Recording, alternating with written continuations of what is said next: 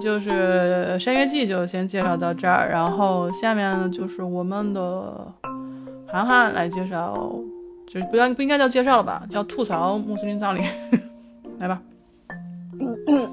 今天我就是想分享一下这个我这这个月读的这本书《穆斯林的葬礼》，因为这本书它的那个呃作者完成的话是一九八七年呃完成的，然后八八年出版，所以呢相对来说是比较久。它的作者我先介绍一下作者吧，作者是霍达，霍达她是一名呃回族女作家，一九四五年生于北京，呃是国家一级编剧啊作家。一九八七年创作了这个长篇小说《穆斯林的葬礼》，该作并于一九九一年获得了第三届茅盾文学奖。《穆斯林的葬礼》呢，其实是在当年的长篇小说杂志中啊分两期发表的，全书呢一共有五十万字，通过一个穆斯林的家族啊玉器梁半个多世纪的命运兴衰，揭示了一个嗯。中国穆斯林在华夏文化和伊斯兰文化的撞击和融合中独特的心理结构，以及在政治宗教的氛围中对人生真谛的困惑和追求，真实的展现了企业古老的民族风情和充满矛盾的现实生活。这是比较官方的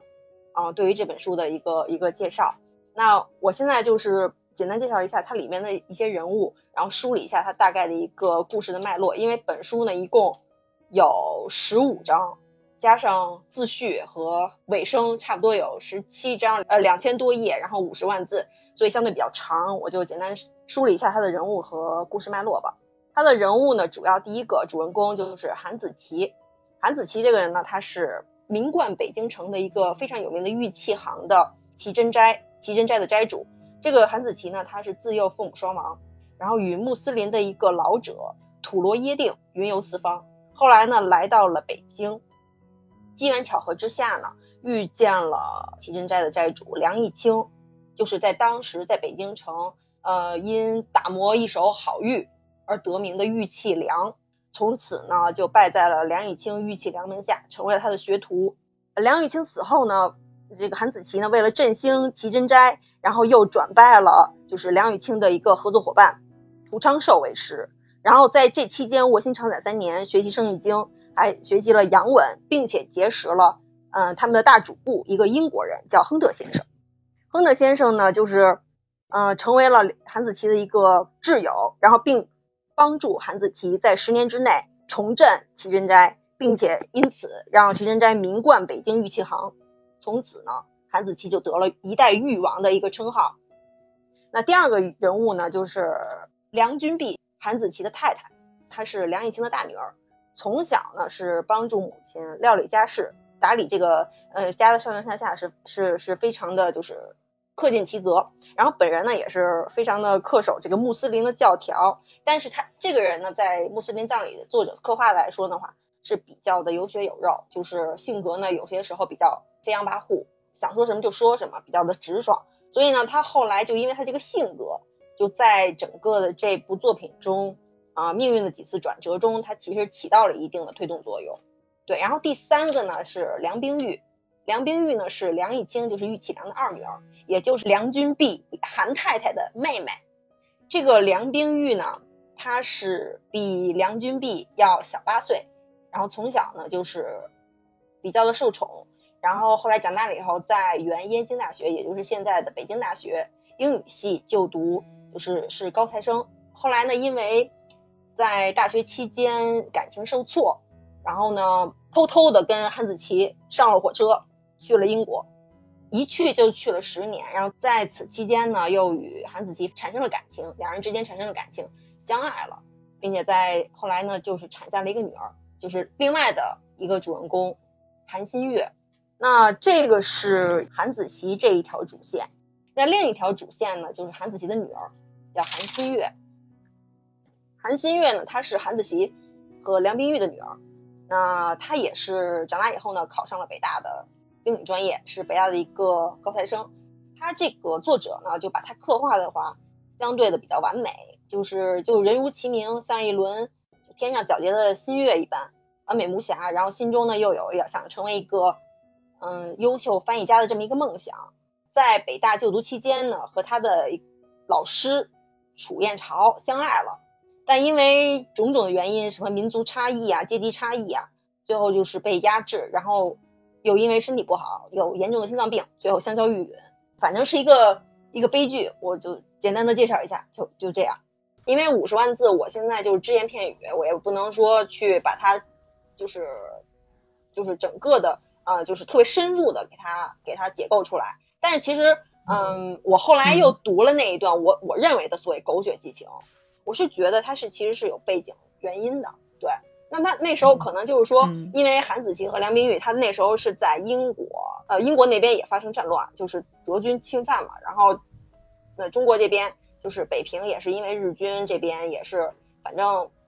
这中间是有失联的这个这个状况。后来呢，他们就是因为阴错阳差，因为韩太太就是梁君璧。她为了就是保全，就是她离不开这个博雅宅，也离不开齐真斋，因为是他爸爸留下来的，所以呢，他就一直坚守。他当时为什么不想和那个韩子琪去英国，就是这个原因。然后，但是韩子琪呢，他是为了他的玉，他的玉，因为他当时在嗯十年之后，因为他受到了亨特先生的帮助，然后重振了齐真斋，就名冠北京玉玉器行，就是然后他成为了一一代玉王。但是呢，那时候又是北平战乱自起，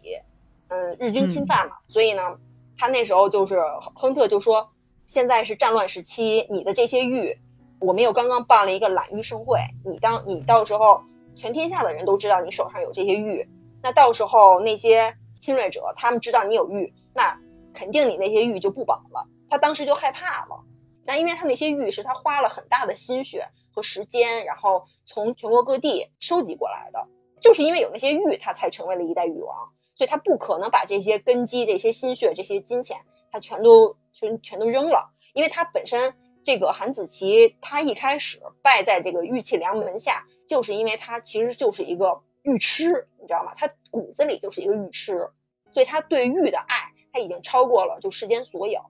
对他，当时他听完这个亨特对他的警告，他就害怕了。害怕了以后，然后当时他就跟这个梁君璧就说：“那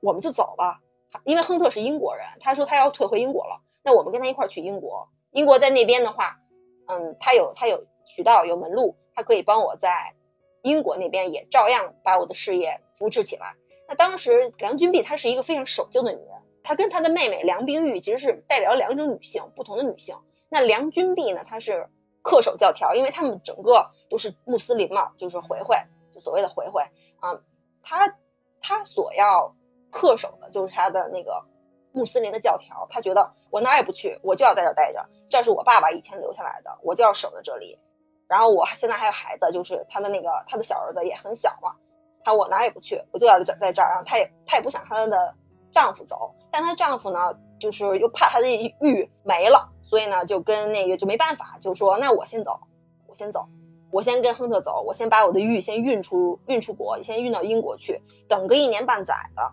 然后我们就那个我再回来接你。他就这样说。然后那时候呢，梁冰玉她那时候是在燕京大学，就是现在的北京大学原燕京大学在读书，是读那个英语专业的一个高高材生。但但是呢，那时候她在里边呢交交了一个男朋友，但是这个男朋友呢又属于那种。就是出卖了他们当时的一个同学，因为那时候，嗯，大学生嘛，都是比较热血青年，经常要要抗议啊什么什么的。那时候日军啊或者是什么，正好要抓这些头头嘛。当时她那个男朋友就是啊出卖了其中一个头头，然后导致那个同学就是被日军给抓起来，然后最后给杀害了。当时呢，所有的同学就只就是觉得梁冰玉跟她那个男朋友就是属于那种就像背叛者、特务那。汉奸似的，就就给他扣了那种帽子，所以他就特别受伤。一是初恋就是这样伤害他，然后他对他对那个学校在学校也待不下去了，然后对爱情也是心灰意冷，所以他就没办法，他就跟他姐姐说我也要走，我也要跟他走。然后他姐姐他肯定不同意啊，他说你去什么，我都不走，你你走什么？然后他就梁冰玉呢，就是给他留了封信，然后偷偷的就是上了韩子琪所跟亨特的那个那个火车，就是坐船一块去了英国。那在英国的时候呢，其实，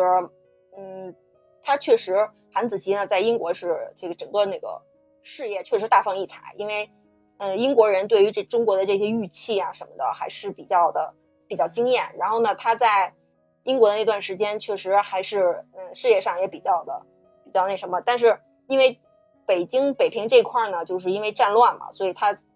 他们就跟我就是北平的这个妻儿就失联了，寄了很多封信都没有寄到，然后韩太太这边也想找人帮他寄信寄到英国去，也也寄不到，整个的路线全断了，所以呢，就是中间的差不多有几年的时间他们是没有联系上的。然后韩太太这边呢，为了嗯保住他的齐珍斋，因为他们还有一些就是生意的往来，就是跟其他的一些老主顾的一些生意的往来，他就相当于一个老板娘在坐镇。然后那时候呢，就是齐珍斋有一个老伙计是老老侯，就是掌柜，对韩子琪是非常忠心耿耿啊，韩子琪也特别相信他，所以就临走的时候就就嘱咐他说你要扶持太太，就是帮我把这个齐珍斋给保下来。当时他答应的好好的，但是呢，就中间出现了一件事情，就是他们丢了一个蓝色的一个蓝宝石的一个戒指。然后当时韩太太这个人是非常的有点跋扈，他只要认定的事情，他就一定要按自己的想法去把它扭转过来，导致了他其实在做事上面是非常的偏执，然后也非常的就是极端，就是什什么什么事情都是要我说了算的那种。就是这一点的话，后来他就冤枉了那个老侯。那个老侯呢，就是就说我我一心就是为为老板为孩子韩子琪啊，你现在这么冤枉我，我我冤呐，我冤呐！而且他们那时候啊，穆斯林呢，他整个对于啊就什么真主啊什么这这些这些诚信啊，或者是这些东西是非常就看重的嘛，所以他当时老侯就一气之下就走了，说我不干了。底下的伙计一看，哇，这么忠贞，这么这么就是一个元老。都被你给赶走了，那我们在这待着还有什么用呢？然后那些伙计也跟着老侯走了，这一下他的齐珍斋就空了，就没人了。没人了以后，那个韩太太呢，自己一个一介女流，她也没有没有什么人脉，也没有什么什么文化，一点字都不识。最后秦人斋就只能就是衰败，衰败以后，他为了养活他那个儿子，为了活命，他就把就他们住的那个这个博雅宅给卖了。然后这个时候买博雅宅的这个人就是。当时就是他们一个对家儿，汇远斋的老板蒲寿昌。这个蒲寿昌呢，就是一直很恨那个韩子琪，因为当时如果韩子琪的齐人斋没起来的话，他才是北京玉器行就是第一，就是风头无量的这么一个，就是抢了他的生意了。然后他当时买了下了这个这个博雅宅以后呢，就仿照着老侯的语气，给那个韩子琪写了一封信，就告诉他你的妻儿都已经在战乱中都已经死了，我都已经那个。呃，告老回乡了，你的博雅宅和齐人斋都已经没了，都已经被炸毁了，你你就该干嘛干嘛去吧，反正就就就这样。后来呢，就是这封信呢，之前的就这一点就特别传奇，就之前的信都没寄到，就这封信给寄出去了，而且就正好落在了韩子琪的手里。当时他看了一下，就心灰意冷，就觉得自己妻离子散，然后家破人亡，就心里就没有没有盼头了，然后也回不去。当时他的那个那个妹妹也是。被那个亨特先生的儿子给追求，但是呢，他初恋受伤受挫，然后又不相信爱情，然后结果呢，那个亨特先生的儿子当时英国和德国也在战乱，在战乱中也因为他，然后也被炸死了，所以他当时也是心灰意冷。在一听到他的姐姐和外甥也都死了，然后他他也心灰意冷，结果他们两个其实就是抱团取暖，然后就产生了感情，就是这段时间就在一起了，就这样，然后中间还生了孩子。就是韩新月，所以说中间那个狗血剧情的话，就如果要是把前后搭起来的话，其实不像我一开始第一次看的时候那么的，就就感觉有点像评论里说的，就是三观不正啊什么的，就还是得得搭上前后文。对，因为我我当时我当时听这，我在我待会再说，我听听听听 Chelsea，因为 Chelsea 是不是以前好像看过这本书，是不是？呃，就是很久以前看的。我的印象中是韩太太反对韩新月和她的男朋友交往，好像是因为他们的民族不同，她是汉族人，是吗？对对，那个楚燕朝那个老师是汉族人，而且他就是当时，嗯，楚燕朝的家庭成分有问题，就也不好，因为在那个时那个年代，对于家庭成分还是挺看重的，所以就导致了整个就楚楚燕朝的这个，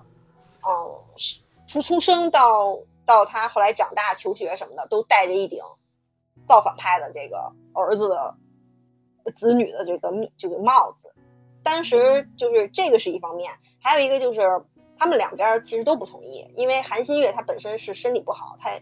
她心脏有很严重的问题，然后楚元朝那边的母亲和姐姐也不同意，因为她这样的身体是没有办法生儿育女的，所以她那边也不也不同意。但最最关键的就是韩太太这边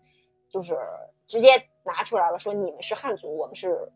穆斯林，我们两两族是不可能通婚的，你想都不要想。结果这个这一个刺激呢，就导致了后来韩新月就是病情加重，然后一再的刺激他，最后就是香消玉殒了。对，对我印象中就是呃梁太太反对他的这个这个出发点，但是其实到最后她嫁了那个韩子琪，其实也是汉族人，对吗？不是汉韩子琪是是穆斯林，是回族，但是他好像不是。不是真正的回族，他好像还是一个汉族，他好像真正是个汉族人，好像是，好像是因为版本问题。我看也有人在讨论这个，对对，说是不是要不是你们两个看的版本不一样，好像有修修正还是什么的。我看的是，我看的是是回，是他是回族，他是那个他是回族，对。但我我后来看动画评论，有人说他是豪阿切，不是真正的回族，他是他是汉族。对他到最后才说出来他是他的身世的秘密，所以从我一个没有看过这本书的角度，大概归结一下你们说的这些事情哈。就这本小说呢，其实它在八几年出来的，然后呢，这本小说大概分了两条主线，一条主线呢就是爸爸韩子琪，一条主线呢就是女儿韩新月。嗯，嗯就是父女之间呢，就可以看出来哈。韩子琪她就是以玉为中心，然后新月呢是以月为中心，就是大概是这两条线。那韩子琪这条线呢，就是他从一个什么都没有的人，然后后来就是拜了这个梁家为师，然后最后呢，就是因为。一是说他是从无到有，他是有一个向上的一个奋进的一个过程，而他也属于那种比较会经商、比较灵活的人。第二呢就是他真心的是喜欢这个玉，再加上这两个混合在一起的话，他就会觉得说这个玉啊是可以让他能够得以成就的，能够实现自己的这么一个这么一个东西。然后他呢，就是相当于是用了很多个手法。就是这个经商里面的一些这个这些这些手段，然后让这个梁家振兴了，所以他就跟梁家大小姐不是不知道是大小姐，反正什么，就是梁家的那个呃小姐吧，就是结婚了，所以他们两个一起是振兴的这个家，嗯，直到呢就是就是日本人打来了，所以他呢就必须要把这个玉先挪到英国去，这时候呢就跟家里头起了一个争执，就是他认为觉得就是我们可以从头再来，因为他本来就是。从无到有的这么一个过程，说既然他有的东西，他要保持住。但是梁家不一样，梁家的那个小姐就是他太太呢，她其实是有根的，她就像一个葡萄藤，葡萄就是一株大葡萄一样，这株葡萄是有根的，它才能结出果实，所以她一定要守着，无论是他的这个呃宗教问题，还是一定还有是他一直从小就帮着李家，这个地方是他的根，所以他不会轻易离开。但是，就是我们的这个韩先生呢，他是觉得可以从头再来的嘛，所以这就是有一个价值观的那么一个碰撞，所以他走了。然后呢，小姨子因为这个情感受受创，然后再加上这个这些事情，所以他也偷偷走了。所以两个人在海外跟国内呢。交流上有一些问题，就是通信通不了，再加上战乱，结果收到了一封信啊，就说你们家已经亡了，你就别回来了，对吧？是别人伪造的。对。结果他们两个在那边，就是一个是，呃，就是有文化，就是比较先进的一个当代女性，还有一个就是就是，我觉得就是像你说的吧，取暖的一个关系，然后可能有所谓的一个爱情的这么一个激发，因为她本身跟跟梁家小姐其实是。可以说是就是顺理成章的就成了亲，但是，嗯，不是我们所谓的爱情。对他没有爱，因为那个年头，我就觉得就是他们那时候北平那时候那时候结婚没有说就因为爱结婚的，因为那个没有那个价值观，就是嗯，不像现在，就是说哈，对，就是我们。就是以感情为基础，然后这个有婚姻，然后组成家庭这样。但是那个时候，我觉得它是一个时代背景吧，就是那个时候不是这样的，没有说说说两个人要自由恋爱，然后怎么样。直到说现在这个就是梁冰玉是吧？梁梁冰玉，梁家二小姐，就是他小姨子，她是一个接受西方思想的人，因为她在学校里面学的是学的是英文，学的是西文，所以她就是接触的是西方的思想。然后等他们到了西方那个那个那个土壤之下，就孕育而生的这种，觉得是一种人性的，可以说人性解放吧。就是说不像原来那种伦理了，就像那个张无忌跟殷素素啊，他们到了一个荒岛上，就是有类似于这种的，不受。不受国家就原有的这种价值观判断的这么一个一个关系的时候，反而可以放轻松，可以放就是把自己不是放轻松啊，反而可以把这个情绪激发出来，产生了这种他们认为的爱情，纯的纯真的这种爱情，然后两个人因为其他原因结合，然后有了个孩子。但是呢，就像殷素素跟这个张无忌还是要回到中土的，所以等到回到原来的价值观之后呢，你怎么样面对你原来的妻儿？对吧？你跟你小姨子相当于就是有点乱乱了，是吧？乱了伦理，对。对，然后你还有一个女儿，十年未归家，家里面都盼着你回来主持大局，然后一个女人苦苦撑着，就是这就为什么他说你你会觉得他这个角色前面可能是属于那种帮助李家的独当一面的女性，但是后来要变得跋扈，我觉得就是因为这个原因。一个女人在这个乱世当中，就像你说的，没有没有什么根基，也没有什么太多的文化或者是经商的手段。那她要去打理一个家，很多时候，当她觉得内心空虚或者软弱的时候，她只能用另外的一种方式去武装自己，那就是坚定，假装的出来的坚定与跋扈。所以我觉得，慢慢的人肯定会变，所以就是可以看出来这个脉络是很清晰的。所以对于我来说，它并不狗血，就是它是。确实是这个人物需要在这个地方变化，因为我没有看过原文嘛。如果只是从你的叙述来讲，我是可以接受的。因为就像我们刚才说的《西游记》嘛，就是你那时候如果看《西游记》，觉得啊这个好先进啊，就是对吧，打怪什么的哈。等你到现在看了，你整天看网文，说什么升级打怪的，什么就是从什么都不是的一个人，然后就变成一个什么呃修仙的法师这一类的，其实他也是一关一关一关做。一关一关一关打，然后让读者去跟这个人物去一同一同进步的嘛。等你看多了这些东西，你再去看《西游记》的时候，你可能没有办法去深的去体会它里面的一些很多细微的一些或者是嗯细节吧，就是它的那个含义。就为什么很多人去研究《西游记》，那没有那么多人来研究网文呢？其实它还是有一定的、一定的原因的。所以我相信穆斯林的葬礼，它能够取得这样的成绩，一个是当时这个，当时可能确实是一个比较拔尖儿的一个一个作品，但是可能放到现在来，大家的价值观变了，而且。就像那当时我们看琼瑶，不是也津津有味？等过了二十二三十年之后，反过来又说他三观不正吗？我觉得其实大概是一个道理。是的，当时我当时看这个穆斯林葬礼，如果放在我当时看琼瑶的那个年纪，我肯定也是非常震撼，因为他其实，嗯，霍达阿姨她的这个文学底蕴那是没得说，她整个虽然一开始是这个文这个华丽的词藻一直在堆砌。让我读得很累，但是他我不得不承认他的那个功底还是很强悍的。然后，但是就是如果放在现在的话，我是觉得，嗯，如果你要是不把这个前因后果整个的脉络来联系起来的话，你其实，嗯，端呃就是这个中间的这个姐夫和小姨子的这这段，确实有点可以和当年的那个读琼瑶的这这段是可以连在一起的。那而且我是觉得，其实韩子琪对梁冰玉。我觉得也不是真正的爱情，他以为是真正的爱情，说什么韩新月是他们的爱情结晶，为什么呢？因为他回到了中国以后，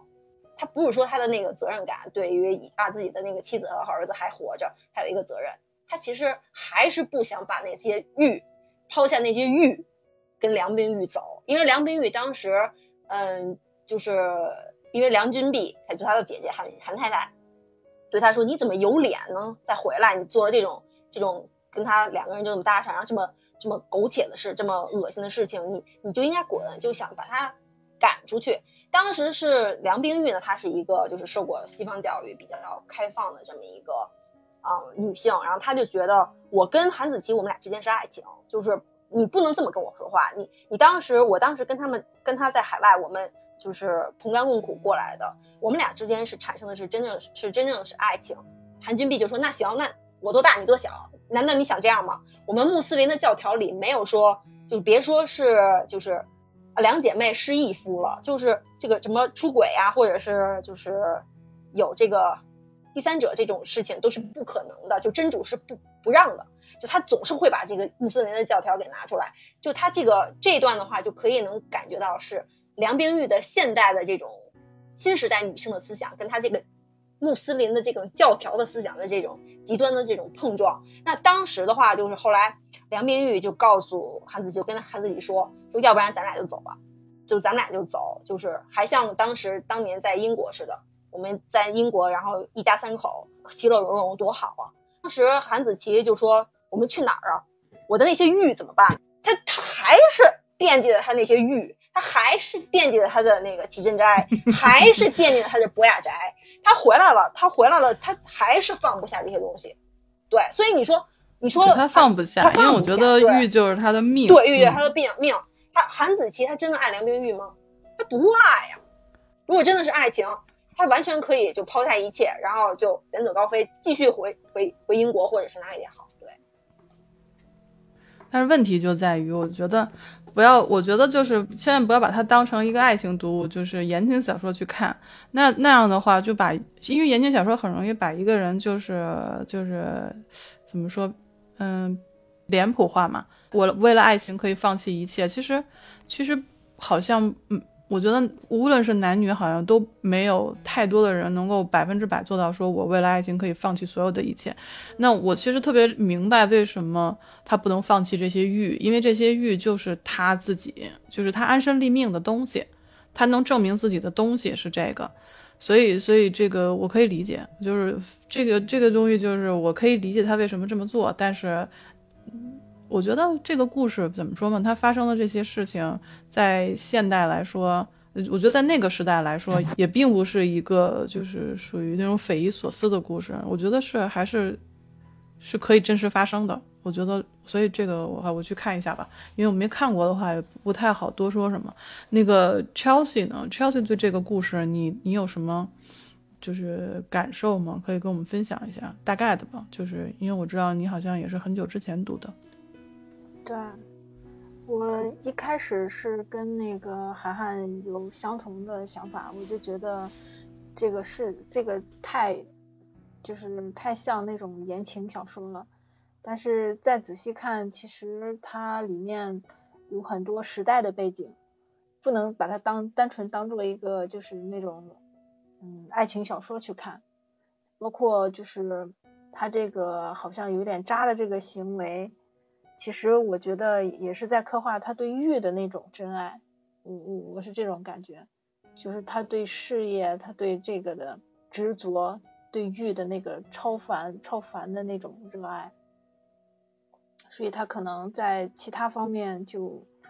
嗯，可能相对就没有那么执着。我觉得其实他这个题材其实挺好的，就是穆斯林，然后外加玉器，其实这两。个就是他选的这两个背景，然后包包括在民国时期，然后战乱，然后就是那个那个时代，其实这三个都是挺值得看的。就是如果说他能把，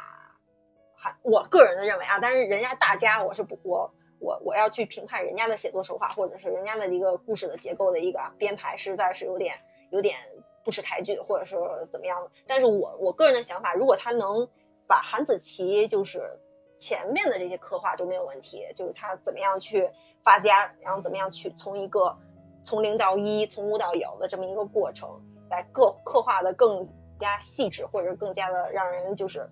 在事业方面这个格局方面更大一点，然后把这些小情小爱稍微稍微稍微少一点，我觉得应该会更好。对，就我我个人的想法啊，个人的想法，但是人家就是这么刻画的，人家就是这么把这个悲剧，然后。感情，然后欲，然后这样刻画的，对，所以我是这么想的。嗯，嗯，对，现在博吉博吉在下面说说这个悲剧源于韩子琪隐瞒了汉人身份，是他其实我觉得他如果是真的是，嗯，我不知道是因为两版还是说他确实是有这么一个设定，就是他临死前可能才才说自己是不是汉人的身份不是回回啊，是汉人的身份不是回回啊，所以我觉得这个是一个。特别好的一个一个一个一个点。我觉得是整个把这个，整个把这个剧的高潮推向了一个，就是一个点吧。我我我希望是这样，就是我去看一下吧，看看以后能不能就是能够体会到在豆瓣里面的两极的评分，因为有的是就是给了四分五分，有的是给了一分两分，所以我看现在的好像大部分的孩子就说就是。三观不正啊，然后就是对刻画刻画的有点过于狗血啊，或者说，或者说人物过于两极化，就一开始觉得还好，慢慢慢慢慢慢的，好像没什么过渡，就突然就变得跋扈了。所以这个其实也是看到了豆瓣上的一些评论的。所以如果大家感兴趣的话，可以去看一下这本书，因为我觉得还是值得看一下吧。因为在八几年的时候，我们曾经出过这样的一个作品，所以这个这本书我们就大概分享到这儿。嗯，那我就到我吧。我给大家今天分享的这本书叫做《美丽新世界》。那在我分享之前呢，我跟大家说个事儿啊，就是昨天的时候我们在直播间问了一个问题啊，问大家，就是说如果啊你有了一千万的人民币啊，税后就是你到的手里就是一千万人民币啊，你打算怎么花？那我的得到的答案呢，一般就是说让我不要异想天开了啊，让我这个别到别做白日梦了，好好上班。所以呢，我从这个答案上就由此可见啊，就我们直播间里可能有一大部分的人就是属于那种无趣的中年人啊。所以为什么我要问这个问题呢？其实是跟这本书是稍微有一点点关系的啊。所以在这个推荐完这本书之后呢，我再跟大家来聊一聊这个话题。嗯，今天介绍的这本呢，就是《美丽新世界》啊，作者呢就是英国作家呃赫胥黎啊，阿道斯赫胥黎。他是在一九三二年写的这本小说，这本呢也是被称为是著名的乌托邦三部曲之一。那其他两部呢，就是乔治奥威尔的《一九八四》，还有扎米亚京的《我们》啊。我们我这本书我没有看过，但是《一九八四》我是先于《美丽新世界》去看的这本书，因为《一九八四》是特别出名嘛，就是比如像什么老大哥在看着你啊，然后里边有一句特别。著名的话嘛，就是战争即和平，自由即奴役，无知即力量。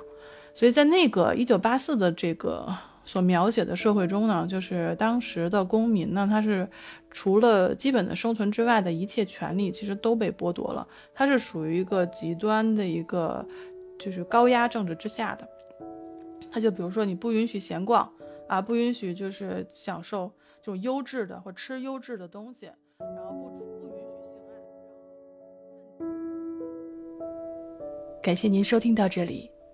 读书会的第三部分将会在下周三播出，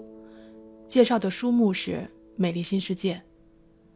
您现在收听的是三鱼粥铺，咱们下期再见。